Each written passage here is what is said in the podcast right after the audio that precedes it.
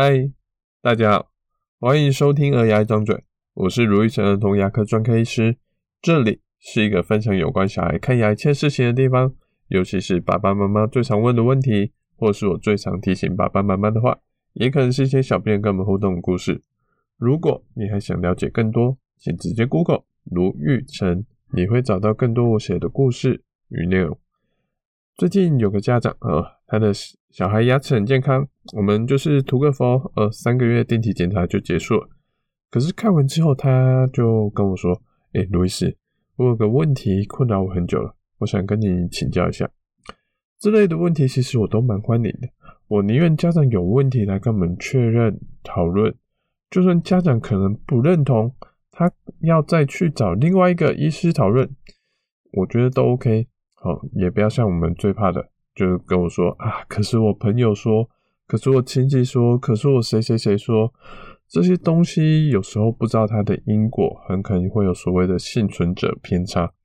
我们最常见的情形是，诶，小孩蛀牙了，很深了，不管是要抽神经做牙套，或是还没有到神经可以做好式牙套的家长，常常我们说下去之后。妈妈就会说啊，可是我朋友说他们之前蛀牙用补的就可以啦。的确，有些蛀牙是用补的就可以了，但要确定所谓的你的朋友的蛀牙深度，跟你现在小孩的蛀牙深度是一样的。就像有人可能会说啊，我都让小孩走路上学，你怎么还在接送小孩？可是那个人他家走路上学只要两分钟，但你家走路上学可能要二十分钟。这两件事情就无法去做比较，大概是这种感觉。好，那我们回到前面，那个妈妈到底问了什么问题？哦，她跟我说，他们读的幼儿园的老师会用糖果来当给小朋友的奖励，妈妈很怕他会蛀牙，问我有没有什么办法可以解决这现象。我能理解为什么会有老师会用糖果来当奖励，因为效果。真的很好，食欲是我们最基本的欲望之一，尤其喜欢吃甜的，吃甜食、吃糖果是写在我们基因里面的行为。用这个来增加小朋友的行为动机，就效果来看是非常有效的。不要说小朋友了，好，其实一般的动物训练，猫猫啊、狗狗啊，要让他们学东西，就是当他们做对一个行为的时候。赶快给他一个食物，就是我们常听到的行为管理的正向强化。哦，其实只要这样子正向强化之后，猫啊，我猫啊，狗啊，其实诶、你要它握手开门，其实都可以。所以我觉得幼儿园老师会用这个来当奖励，虽然医师、牙医师可能不喜欢，但是非常合理的一个行为。而这个状况可能也会是有些爸爸妈妈会遇到的问题。因为有时候除了老师会给，有些长辈或是有时候诶带小孩去看医生啊，或是一些餐厅啊，他都会有热心的医师、护理师或是店员会给小孩糖果。那我们该怎么办呢？我觉得如果说是这种非常态性的，譬如说诶如果我只是去餐厅吃个饭，但我不是每天都去，或是诶我们只是看到一个很久一两年才会看到一次的亲戚，或是生病的去看医生。诶、有时候看医生不见得像牙医是会很常看的，可是有些医生他可能就是几个月才看一次。那这些糖果通常我都是诶代为收下，或是有时候真的让小朋友吃，我觉得可能都还好。可是像幼儿园老师这种常态性的，呃，就比较麻烦了。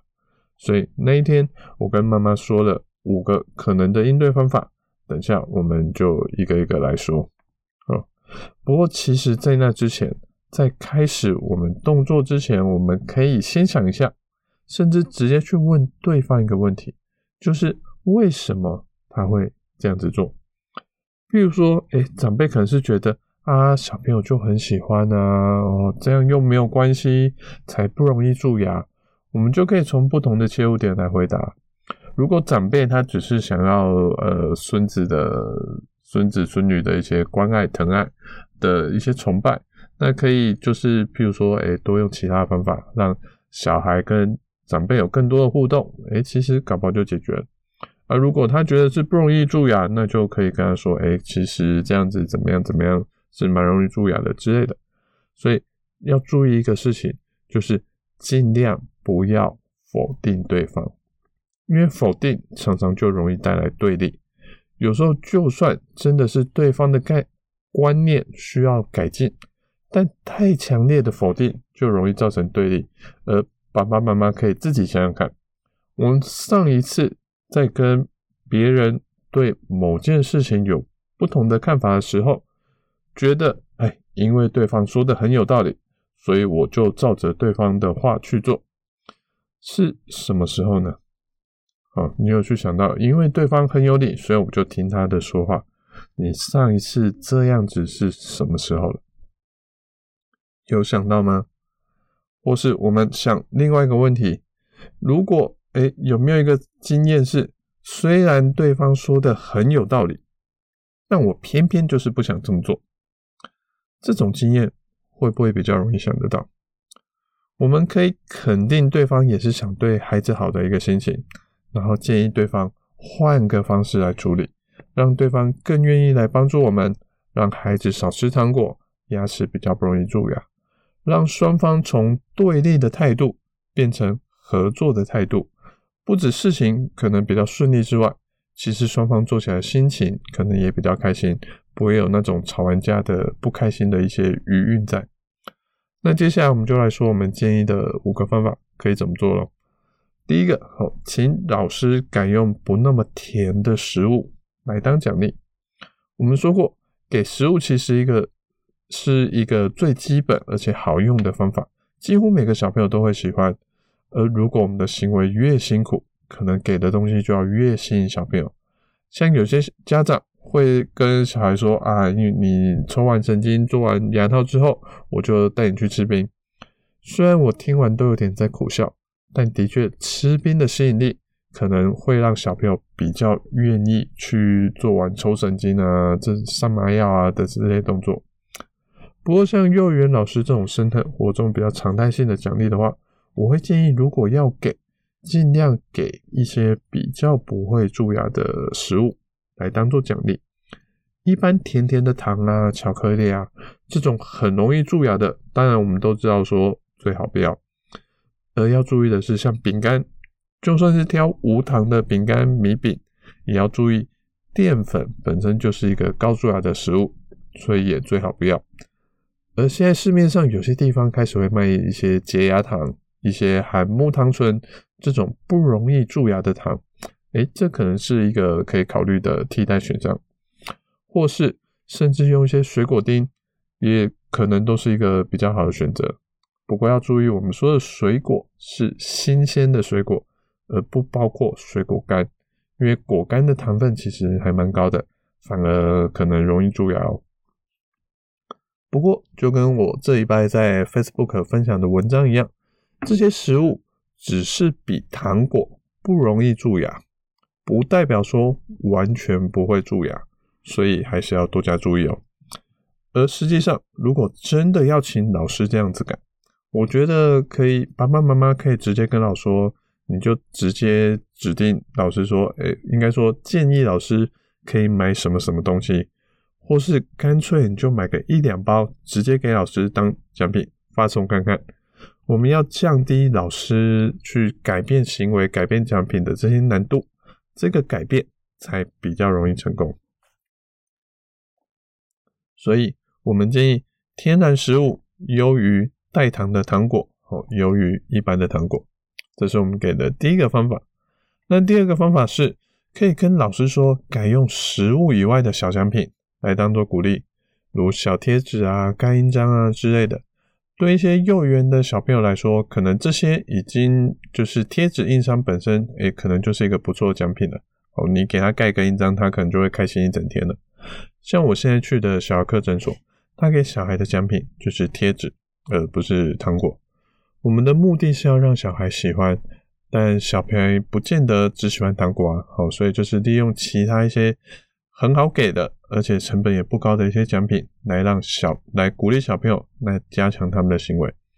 但反过来说，小朋友可能不见得会喜欢贴纸，哦，可能就会让奖励的效果打折。这种方式有两个方法可以来做补强。第一个是我们可以增加一些不同的品项，譬如说不同的贴纸，或是我们轮流用呃不同的印章来让小孩选择说他要做哪一个，他要拿哪一个贴纸，或是拿哪一个印章，让他们自己选。我们以前提过，能够自己选择，这本身就是一个会让小朋友更喜欢的一个方法。另外一个可以配合着以前我们提过的几点奖励法，让小孩去兑换更大、更好的奖品。不过这就要让小孩了解的游戏规则要怎么走，需要多一点点的努力。不过其实只要成功之后，他会比单纯给贴纸来来得更好。这是第二个方法。那第三个方法呢，就是请小孩把糖果拿回家跟大人换奖品。可能有些老师啊、长辈啊，因为一些考量，他们还是选择用糖果来当奖品。而我们无法改变的话，我们改变不了老师，那我们可以试试看，跟小孩沟通看看，请小孩把糖果带回家来跟你换其他更好的奖品。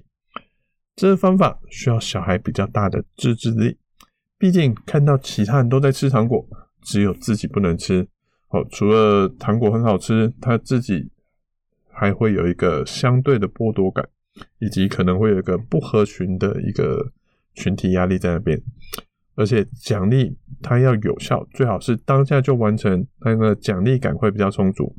拿到家就算换到了一个奖励，它因为有一个延迟性。他的行为就会比较弱，奖励的能力就会比较弱。所以，如果如果真的邀请小孩来找你兑换奖品的话，请记得要好好的鼓励、称赞小孩愿意忍耐拿回家跟你换的一个行为。还有这个兑换奖品的汇率最好也要调高一点，让小孩觉得说啊，我有忍耐拿回家兑换。真是做对了，甚至赚到了，他才会继续跟你换奖品。不然他可能会觉得说：“哦，我忍耐了那么久，结果只换来一个这么烂的奖品，那我还是赶快把糖果吃掉就好了。”好，所以这是第三个方法，兑换奖品。第四个方法，好，就是让小孩自己了解他吃这东西、吃糖果的坏处。幼儿园的小孩其实慢慢的跟他说，他其实是会慢慢的听进去的，让小孩知道说，为什么爸爸妈妈会希望他少吃糖果，吃多了糖果会怎么样，呃，蛀牙了会怎么样，那对生活又会有什么样的影响？虽然他们的大脑还大脑还在发展，人类糖果能力可能还没有很高，但就好好的跟他说明状况，小朋友自己有一些初步。对糖果的抗体，那他可能更愿意配合家长的行为，让少吃一点糖果。最后一个方法，哦，就是当我们真的无力去改变老师长辈的行为，我们实际上有没有办法去做一些改变？譬如说，有没有办法去换老师、换学校，或者说，诶，如果真的每次看到长辈，他就会拿一堆糖果。那我有没有办法干脆降低回去找长辈的频率呢？如果真的还是无法做到，那譬如说，哎，这学校真的就离我们家最近最方便，或是长辈根本就住在我们家哦，根本没有办法降低频率。那有没有办法加强其他保护力？譬如说，增加刷牙的次数，或是其他容易蛀牙的行为，是不是都已经有所防范了？或是增加氟化物的使用？增加涂氟的频率，这些都是其他的一些可以考虑的方法。或是万一真的蛀牙了，我们是不是要选用比较不容易蛀牙的治疗方式，让小孩抑制反复蛀牙的风险下降？这些都是可以考虑的。虽然就算真的有做到这些保护的行为，只要常吃糖果，它还是等于说有个破口在，小孩还是容易蛀牙，但至少会比。完全都没有做其他加强保护来说，能把伤害控制的比较低一点，算是个没有办法的方办法。以上这五个方法，其实还是要看爸爸妈妈愿意做到什么程度。我最近看到蔡医生医师的一句话，觉得很不错，跟大家分享。他说：“我们终究会带着小孩成为我们价值观中想要的样子，而这个它其实不见得是一个正向的哦。”像我们家自己的小孩，哈，因为爸爸我哈是儿童牙医，所以其他什么才艺啊、功课啊，其实说实在的，我没有非常的在意，没有说非常的要求，一定要什么从四五四岁开始练琴啊什么的，这些对我来说还好。但在小孩牙齿的保健上，我会用尽所有的力气，就算要得罪老师、得罪长辈，我也毫不退让，因为我就是要他牙齿健健康康的。而牙齿健康对我来说是排在很前面、很前面的一个价值观，那是我的选择，不见得每个家长都有一样的决定。有些人觉得小孩快乐长大比较重要，有些人觉得家庭和谐更重要。其实那都是个人的选择，我们终究会成为我们想要的那个样子。不过我们也要为此负责任就是。感谢大家的聆听，我是卢玉成的童牙医。如果你喜欢我们这节内容，请在 Apple Podcast 上给我们一点评论。有什么想听的主题跟意见想法，可以点进资讯栏有留言链接，让我们知道。我们下次见，拜拜。嗯